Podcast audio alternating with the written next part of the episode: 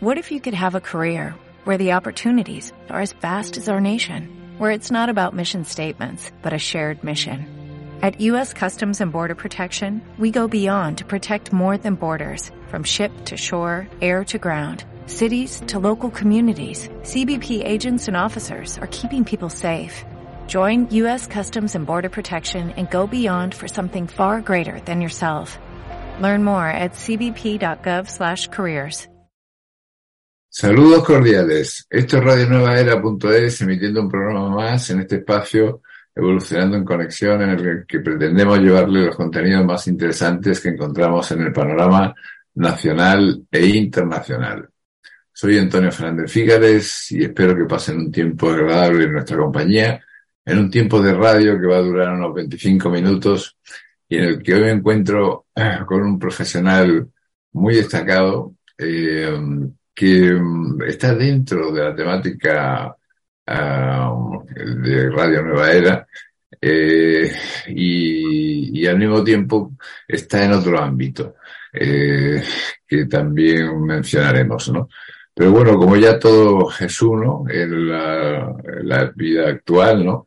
Todo está relacionado con, con lo humano. Pues cada, cada, vez se está cumpliendo más esta frase antigua, o no sé si antigua, porque no recuerdo la fecha en que se dijo, pero aquello de que nada de lo que es humano me es ajeno está empezando a ser cada vez más palpable, ¿no?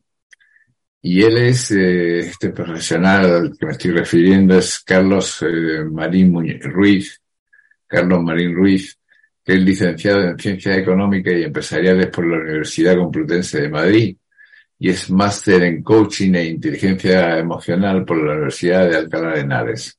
Es un coach eh, certificado por ASESCO que es la Asociación Española de Coaching, y mentor profesional registrado en la AMCES, Asociación Española de Mentoring, y coach certificado en ASESCO también.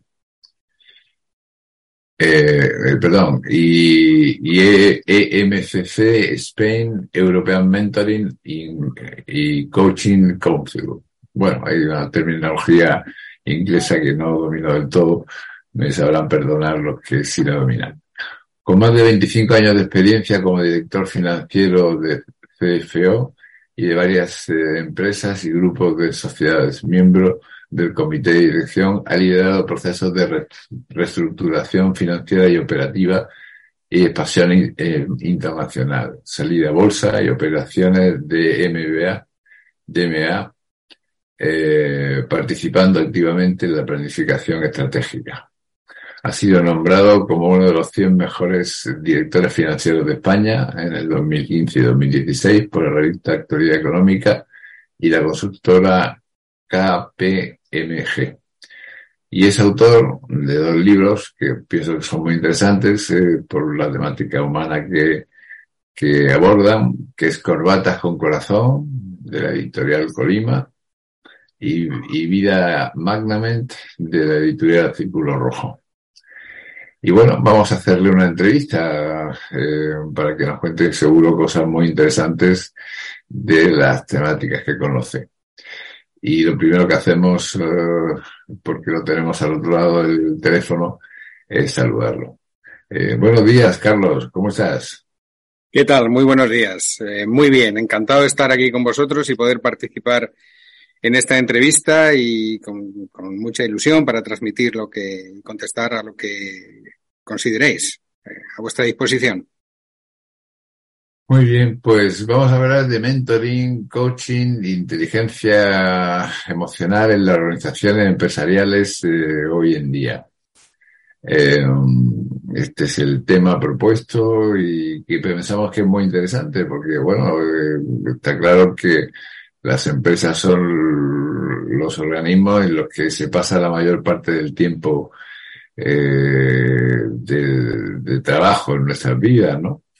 Y lo que ocurre en ellas, pues eh, a todos nos influye, ¿no? entonces, inicial, inicialmente te, te, preguntaría, ¿cuáles son las diferencias entre el mentoring y el coaching? ¿Y cómo utilizan esta disciplina la inteligencia emocional? Bien, pues eh, bueno, vamos a, ver un poco cómo, cómo lo podemos diferenciar. A ver, el coaching realmente es un proceso en que de alguna forma el, coach eh, acompaña a, a, ese, a, esa persona que de alguna forma quiere pasar de, un, de una situación actual a otra situación diferente, pero que realmente mm, eh, no termina de tomar eh, las decisiones para, para pasar de, un, de, de, una situación a otra, le cuesta pasar a la acción y eh, en este caso pues se recurre, digamos, a un, a un coach que le va a acompañar en ese trayecto. Ese acompañamiento, eh, de alguna manera, es un ejercicio de alguna forma de introspección con el propio coachee, que así se llama el, el, la persona que, que, recibe el proceso de coaching, eh, es una introspección y eh, a través de la cual el propio, el propio coachee va descubriendo de, de alguna manera sus capacidades eh, para ponerse en acción y aprovechar.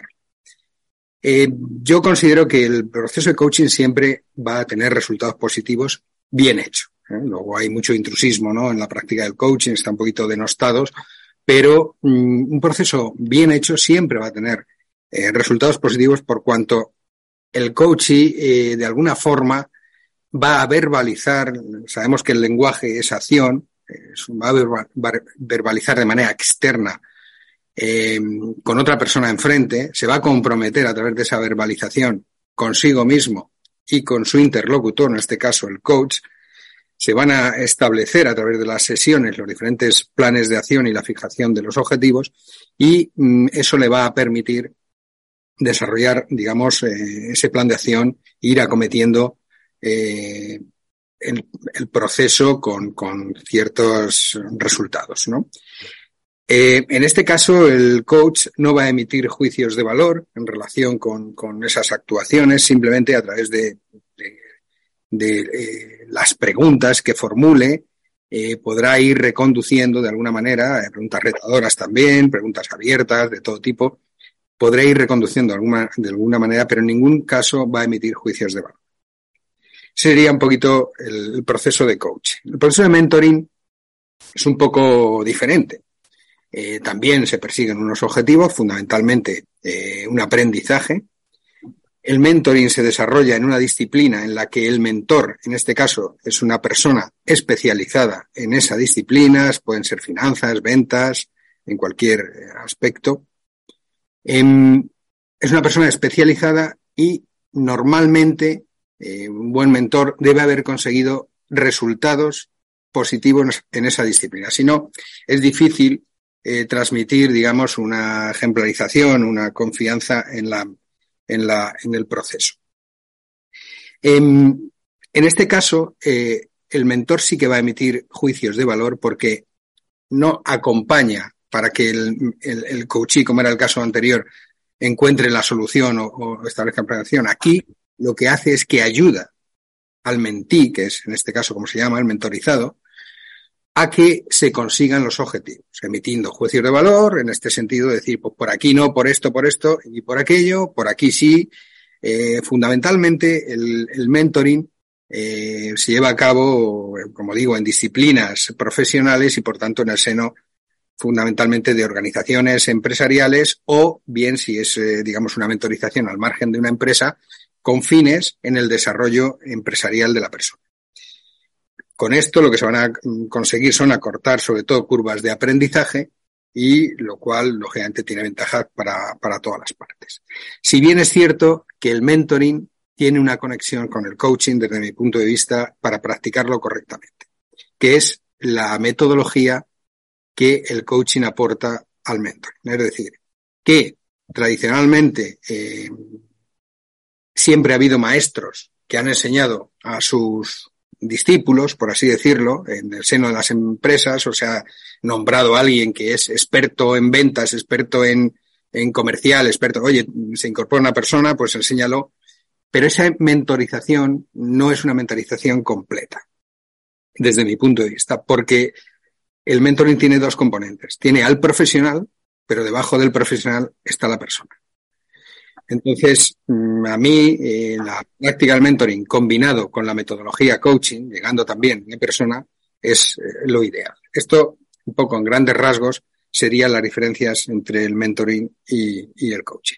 Los dos, lógicamente, deben basarse al, tratarse de una mm, relación intra y e interpersonal, eh, interactuando con, con, otras personas y consigo mismo, siempre va a ser necesaria utilizar una la inteligencia emocional, que no es otra cosa que reconocer las emociones propias y gestionarlas e interpretar correctamente las emociones de, de tus interlocutores o la gente con la que te relacionas. Este es un poquito a grandes rasgos lo que podríamos comentar sobre, ambos procesos y sus diferencias. Muy bien, pues la segunda, segunda pregunta sería, eh, ¿cómo crees que se puede implantar la inteligencia emocional en la empresa?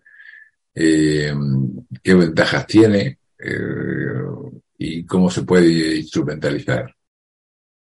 Pues es una, es una buena pregunta, ¿no? Por, porque en eso estamos. claro. En mi experiencia, que es lo que pretendo transmitir.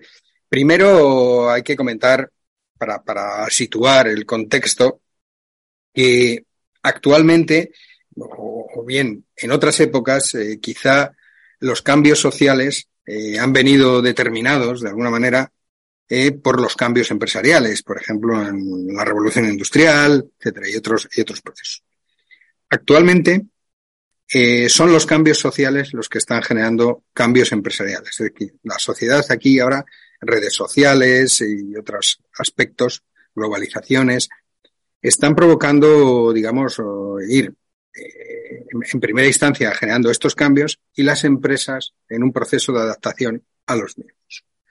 Con ese contexto, eh, la incorporación, las personas que, ya se van incorporando a las empresas con nuevas generaciones, eh, tienen otras, digamos, demandan una serie de, de, necesidades diferentes, ¿no? Porque se está cambiando, ya mucho más peso del salario emocional que el propio salario, ¿no? El reconocimiento, el propósito de la compañía, eh, digamos, la transparencia en la comunicación, el compartir. Hay muchas características que ya, eh, de alguna forma, mm, las metodologías o, tradicionales, pues tienen que ir cambiando. Este es el contexto que tenemos. El primer paso, de alguna forma, para implantar un sistema que más acorde con estas necesidades desde el punto de vista de, la compañía en general y, sus órganos de, de dirección y gestión, es un proceso de concienciación. De concienciación de que esto, de alguna manera, es la necesidad que hay actualmente. Eh, y que esa necesidad hay que, de alguna forma, satisfacerla creyendo en ello, estableciendo de alguna forma programas de formación, eh, de concienciación a, lo largo de toda la eh, organización, incorporándolo como, como hábito en las nuevas incorporaciones de, de nuevas personas, que, que, se, que se valore esto y que realmente la compañía crea en ello y se valore en el seno, eh, digamos, de, de, las personas, ¿no?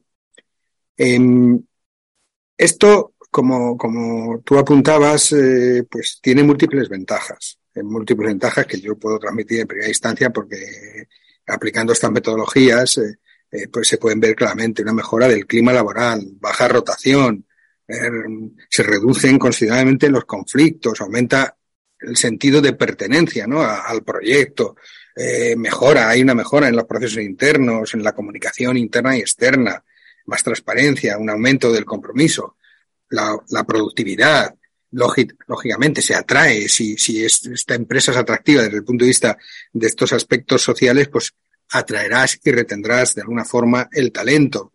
Y cómo no, como tú comentabas, pues todo esto tiene de alguna forma, pues inequívocamente una influencia positiva en la cuenta de resultados. Esto es así, esto es eh, claro, claramente así.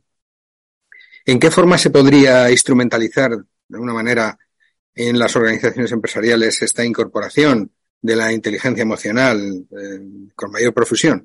Pues primeramente desde la cultura corporativa, incorporando eh, estos valores, apostando por, aspectos como la, las relaciones humanas, la sostenibilidad, la creación de valor compartido, y esto que esté ahí en, el ADN de la compañía claramente definido, no, no de postureo. Eh, que las, las webs de las compañías con, con la misión, visión y valores eh, a veces pues no representan lo que hay dentro, eh, sino que realmente se crea en ello.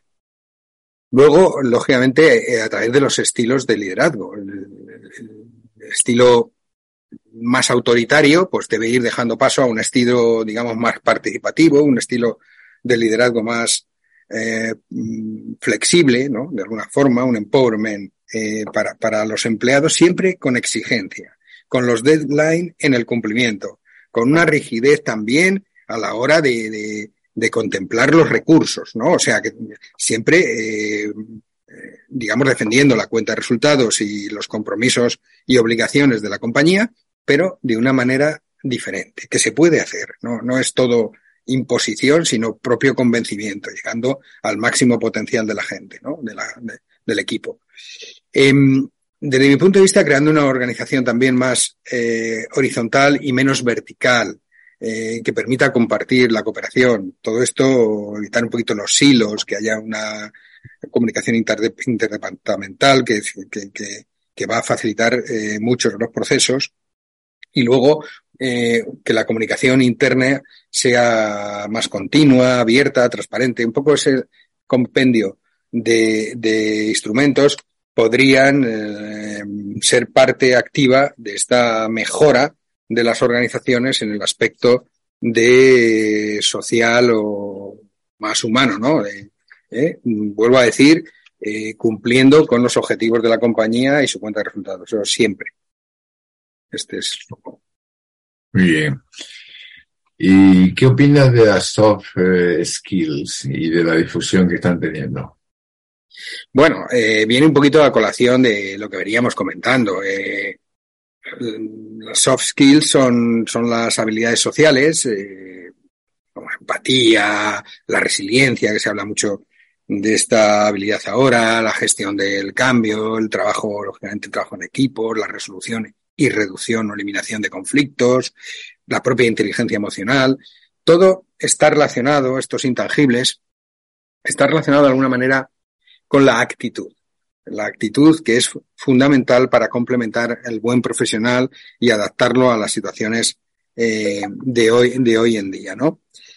Mm, esto no quiere decir, y siempre me gusta enfatizar en ello, que la aptitud con P, es decir, los conocimientos, la técnica, eh, pase a un segundo plano. ¿no? Eh, se equiparan y los dos están al mismo plano, se incorporan, se equilibran en el buen profesional, pero evidentemente tienes que aportar un valor añadido tanto en la sociedad por un lado con aspectos sociales y lógicamente en las empresas con tu contribución técnica. Tienes que manejar hojas de cálculo, tienes que, eh, si, si eso es lo que te toca, y tienes que contribuir con, con una capacitación eh, técnica acorde. O sea, no, aquí no, no nos polarizamos y ahora eh, los soft skills es que esto es solo social, no, esto es social y empresarial que conlleva una serie de requisitos y exigencias. O sea, mmm, las, capacidades técnicas hay que tenerlas inequívocamente, hay que aportar un valor añadido a la compañía de una manera diferente, complementando con estas otras eh, eh, competencias.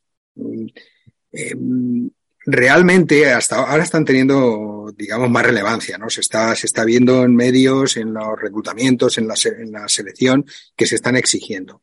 Yo creo que un poquito mmm, más de forma que de fondo, es decir, eh, luego no, no, hay, digamos, un, un seguimiento. Eh, quizás sirve para, para, hacer una selección inicial, eh, pero luego no hay un seguimiento en el seno de las organizaciones con carácter general, hablo, algunas sí, en que esas competencias se desarrollen, porque de nada sirve eh, si luego en el marco de la compañía no las puedes desarrollar.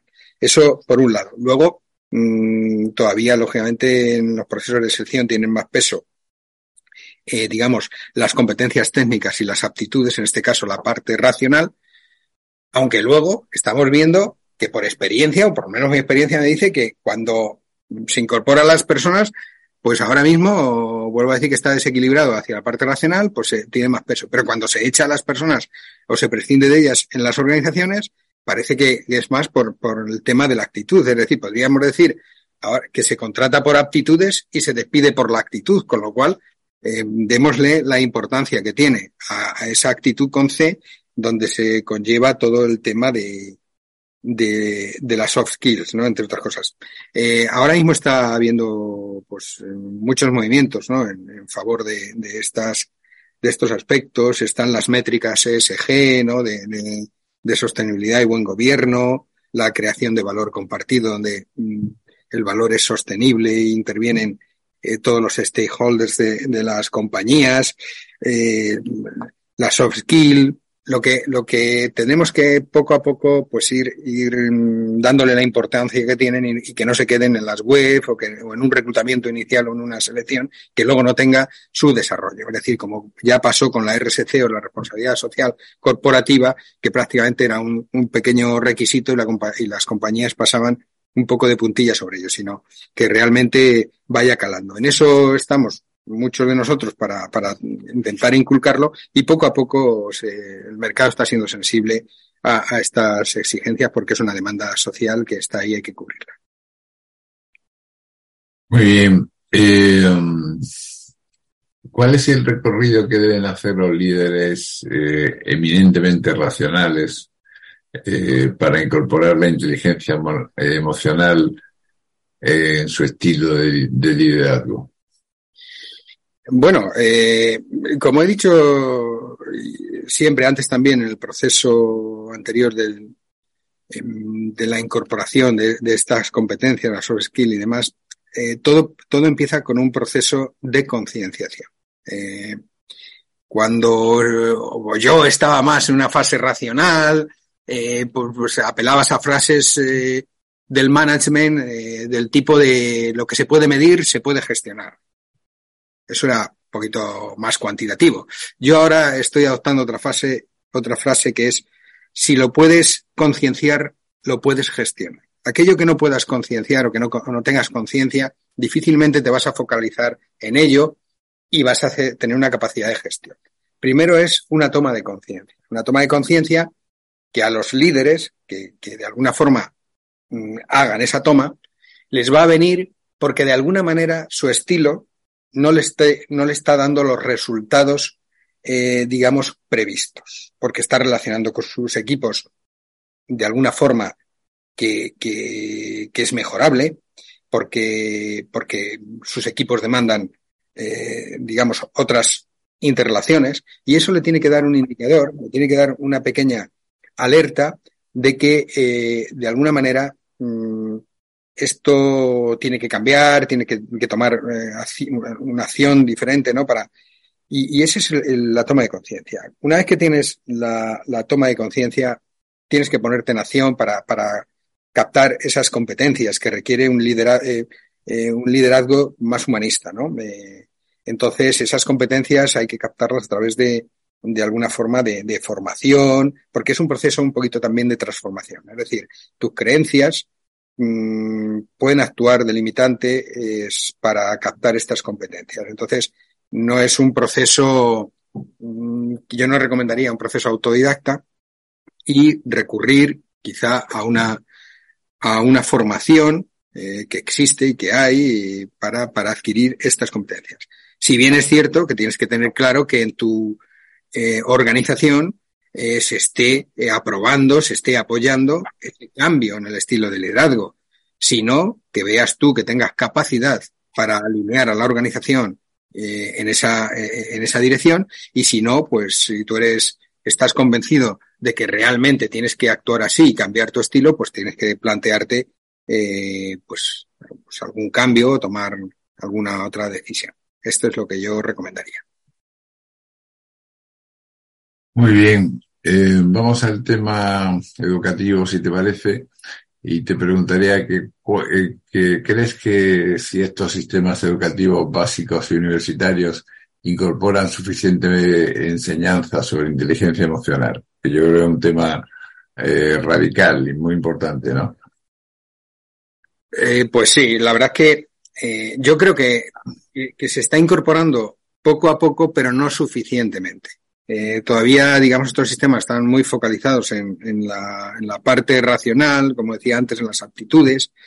Eh, quizá un, un, una pesca que se muerde la cola de alguna manera, porque si luego la sociedad en la empleabilidad y las salidas profesionales no se están demandando determinadas competencias, es difícil, eh, por otro lado, focalizarse en ellas desde la base, es decir, porque no hay, no, no, no hay un indicador que te abra, digamos, los ojos, la mente en este caso, para, para decir, oye, que la, la sociedad, lo, los profesionales del futuro de, deben eh, apuntar en esta dirección. Entonces, formémoslos desde la base. Todavía eso no está calando eh, suficientemente. Entonces, creo que hay un gran recorrido desde la educación más básica a la académica y universitaria para incorporar la inteligencia emocional eh, y soft skills como una parte importante o como un complemento, como al mismo nivel que las competencias técnicas y las aptitudes. Porque se está produciendo un vacío y es que si no hay una formación suficiente, eh, vamos a salir al mercado, cada vez, pues, pues ahora pues hay cierta profusión, la vamos a intentar buscar porque, porque incluso nuestra vida eh, social eh, son importantes incorporarlas y, y, y, nos vamos, vamos a intentarlo, al no estar arreglada, pues vamos a buscar esa formación, pero a veces de manera equivocada. Hacemos un turismo académico que no es lo más adecuado, eh, cursos cortoplacistas, eh, profesionales que no están a la altura y producen el efecto contrario. Entonces, si estuviese arreglada desde el inicio, evitaríamos eso, dar bandazos, gente que se desencanta, pero porque no está probando realmente eh, la formación adecuada. Mm, yo he visto ya temas de coaching educativo, eh, o sea que sí, sí que se está sensibilizando, pero aún hoy todavía queda un largo recorrido para incorporarlo. También es cierto que los nuevos graduados eh, en la incorporación al seno de las organizaciones empresariales tienen que cambiar un poco determinadas actitudes, porque no todo es reconocimiento, no es todo es cortoplacismo, no puedes ser jefe a, a los dos meses de tu incorporación, no te van a reconocer en, en las organizaciones empresariales solo porque eh, abras el ordenador, tienes que conseguir logros. Entonces venimos acostumbrados quizá también educativamente a, a, potenciar, a, a empoderar a, los chicos jóvenes en cualquier actitud, pero que tan, por pequeña que sea, pero ese no, eso no, no es luego lo que te encuentras en el mundo profesional. Con lo cual es una eh, simbiosis eh, mutua entre empresa, cambios de paradigmas antiguos y las nuevas eh, generaciones en algunos cambios de su base educativa también. Muy bien. Eh, y esta pregunta que te voy a hacer ahora, eh, Carlos, eh, me parece muy importante, ¿no? Eh, ¿Qué recomendaciones harías para conseguir un crecimiento personal basado en la inteligencia emocional como base de la realización personal y profesional? Bueno, eh, yo desde mi punto de vista y mi experiencia, eh, me dice que el crecimiento personal te lleva a, elevar notablemente tu realización personal y profesional, eh, que es la antesala y la causa eh, de un nivel alto o un determinado nivel más alto de felicidad. Para mí la felicidad es un, un efecto y no una causa. La causa eh, viene determinada por tu, tu, nivel o tu estado de realización personal y profesional y de ahí ya deriva a un estado de felicidad. Y el crecimiento personal puede contribuir a ello. Hay que, mm, primeramente, pues, eh, el primer paso es la concienciación, volvemos otra vez a, a mismo, al mismo tema, es decir, para, para ponerte en marcha y, y elevar tu, tu, desarrollo y crecimiento personal, pues tienes que estar viendo que, que de alguna forma no estás avanzando, que no eres tú, eh, eh, tu, yo, tu yo auténtico, ¿no? Hay algo interno en ti que te dice que no, que no estás siendo tú, ¿no? Y que tienes que, que ir cambiando un poco y tomando eh, acciones en este sentido. Eh, el siguiente, eh, saber qué es el crecimiento personal, lógicamente, en primera instancia. El crecimiento personal no es otra cosa que, de alguna forma, armonizar lo máximo posible, para mí, es siempre son opiniones personales, armonizar lo máximo posible eh, lo que sientes, lo que piensas, lo que dices y lo que haces. Es decir, mm, eso, uniformarlo no puede ser, pero que no haya unos saltos importantes porque entonces vas a tener frustraciones, porque vas a llegar a, la acción es la que determina en qué nivel estás, que es la fase final. Pero si esa acción difiere mucho de lo que tú sientes, es que no puedo decir aquello, es que yo aquí me tengo que manifestar de, entonces estás disfrazando demasiado eh, tu esencia, ¿no? En la medida que puedas coordinarlo lo máximo posible, que no haya esos picos, va a haber diferencias, porque incluso desde la inconsciencia te va a demandar cambios que tú no, no eres consciente, pero que, que hay un, digamos, un run run, un, algo interno que te está diciendo que no, que no estás eh, actuando en la línea. Pues desde esta, desde este punto de vista, limar al máximo esas diferencias entre la vida social, el trabajo, no, no ser personas diferentes, no, no, que, que, se mantenga la congruencia y la coherencia, que viene dado por todo ello. Eso se logra con el equilibrio de las cuatro dimensiones que yo siempre comento del ser humano. Es decir, tienes que poner en equilibrio, justo equilibrio, no en una preponderancia de unas y otras, la dimensión física relacionada con tu cuerpo, la salud, la dimensión racional, esas aptitudes, esa capacidad analítica, esa capacidad de, de desarrollo, la dimensión emocional, ya hemos visto que, que, es esa parte de las actitudes, y lógicamente la dimensión espiritual, eh, con esa razón de ser, cuál es tu cometido, preguntarte eh, en lo más profundo cuál, cuál es mi papel ¿no? en la vida. Todo, eh, todo eso lo tienes que poner en un equilibrio y, y, armonizarlo. Y ese es el crecimiento personal y te irá bien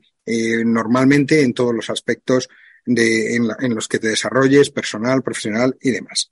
Eh, el segundo paso, después de tener y saber todo eso, es pedir ayuda. Pedir ayuda y buscar ayuda a través de formaciones, eh, mentoring, máster, que los hay muy buenos, eh, profesores de coaching, en gente profesional y buena, porque solo y autodidacta te va a ser, como he dicho antes, muy difícil adquirir esas competencias y esos recursos para llevar a cabo un proceso de crecimiento personal.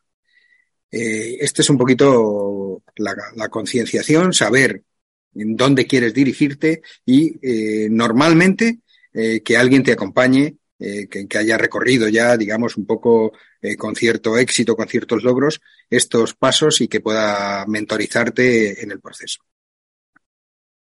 Y de alguna forma, bueno, la has incluido ya en la respuesta que has dado, ¿no? Pero por incidir un poco más en ello, el encontrarle un sentido a todo ese, todo ese labor, todo ese trabajo, todo ese esfuerzo, ¿no? Todo, digamos, un propósito, ¿no? Del, del que se ha hablado mucho en psicología y, y en filosofía también, ¿no? Eso es, sí, eso es fundamental, es la parte de la dimensión espiritual, es decir, cuál es tu mm, tener esto para, esto para qué, cómo contribuyo, o por lo menos esas son las preguntas que yo siempre me, me hago, ¿no? Es decir, pues, eh, yo cómo puedo contribuir en un fin más allá de mí mismo, ¿no? Es decir, que eh, para con los demás, para eh, en relación con la sociedad, qué puedo aportar, qué puedo dar, vuelvo a decir, más allá, más allá de mí, ¿no? Ayudar. Mi propósito con esta difusión es, en primer lugar, ayudar a, en todo lo que pueda a las personas en este recorrido en el que yo todavía, lógicamente, estoy inmerso y que este crecimiento, que, que, que en esa, en ese hay gente que opina, que dice, oye, pero es que siempre estás persiguiendo.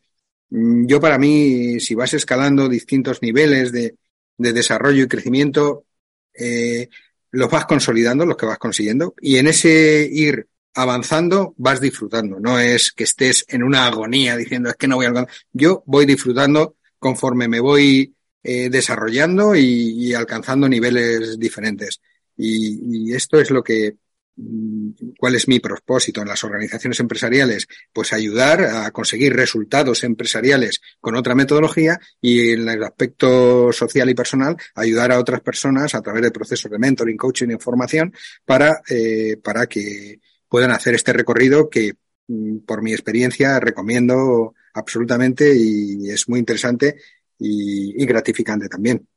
Mm y de alguna manera, por sintetizarlo, el dar lo mejor de uno mismo, eh, en, aquella, en aquellos dones que uno ha recibido de la vida, eh, para mejorar uno mismo y, la mejora también de los demás, ¿no? O, ayudar a los demás.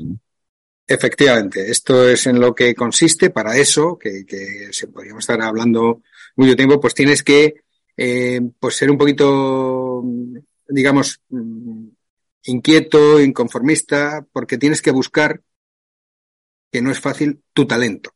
Todos tenemos uno o varios talentos y solo eh, te puedes, puedes llegar o aproximarte a, tu, a tu esencia, a tu yo más auténtico, si estás cerca de uno de tus talentos.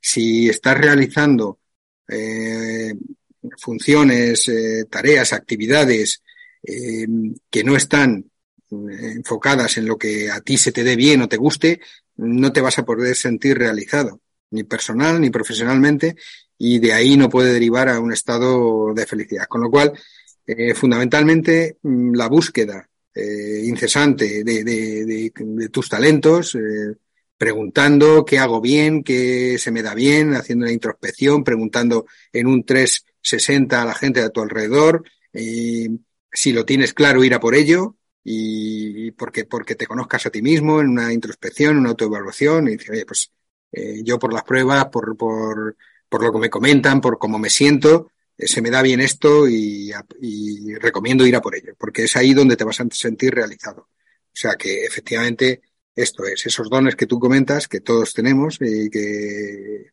hay que buscarlos y no, no es sencillo, pero sí que, que hay metodologías y sobre todo Mm, si no te sientes bien, tú vas a tener alarmas y, tienes que atenderlas y ver si te puedes poner en marcha para, para conseguirlo.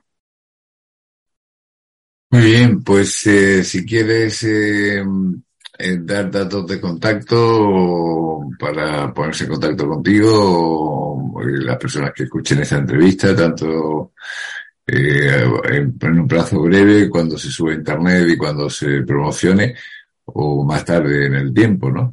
Sí, bueno, yo si me buscáis por Carlos Marín Ruiz en la, en la en internet, pues podéis ver eh, varias entrevistas mías, los libros. En Asesco, en la que estoy escrito, están mis datos, digamos, personales, teléfono de contacto, correo electrónico, eh, buscando por, por coach y, y ahí me podéis encontrar. Perfecto. Pues eh, muchísimas gracias, eh, Carlos, que te deseo pues eh, mucho éxito en, en, esta labor que estás realizando de, de, de dar capacidades eh, a mucha gente eh, para que pues saque el máximo rendimiento a su vida y consiga también pues lo que estábamos hablando antes, no dar un buen servicio a los demás. Pues gracias a vosotros por darme esta oportunidad. Efectivamente así es. Este es uno de mis cometidos, ¿no? Intentar eh, divulgar y hacer difusión de esto, de estos temas que creo que, que son muy interesantes y que vienen muy bien. Así que muchísimas gracias a vosotros por esta oportunidad. Encantado. Hasta pronto. Adiós. Un abrazo y hasta pronto. Hasta luego. You've worked hard for what you have your money, your assets, your 401k, and home. Isn't it all worth protecting? Nearly one in four consumers have been a victim of identity theft. Lifelock Ultimate Plus helps protect your finances with up to $3 million in reimbursement. LifeLock alerts you to identity threats you might miss. And if your identity is stolen, your dedicated U.S.-based restoration specialist will work to fix it. Let LifeLock help protect what you've worked so hard for. Save 25% off your first year on LifeLock Ultimate Plus at LifeLock.com slash aware. Terms apply.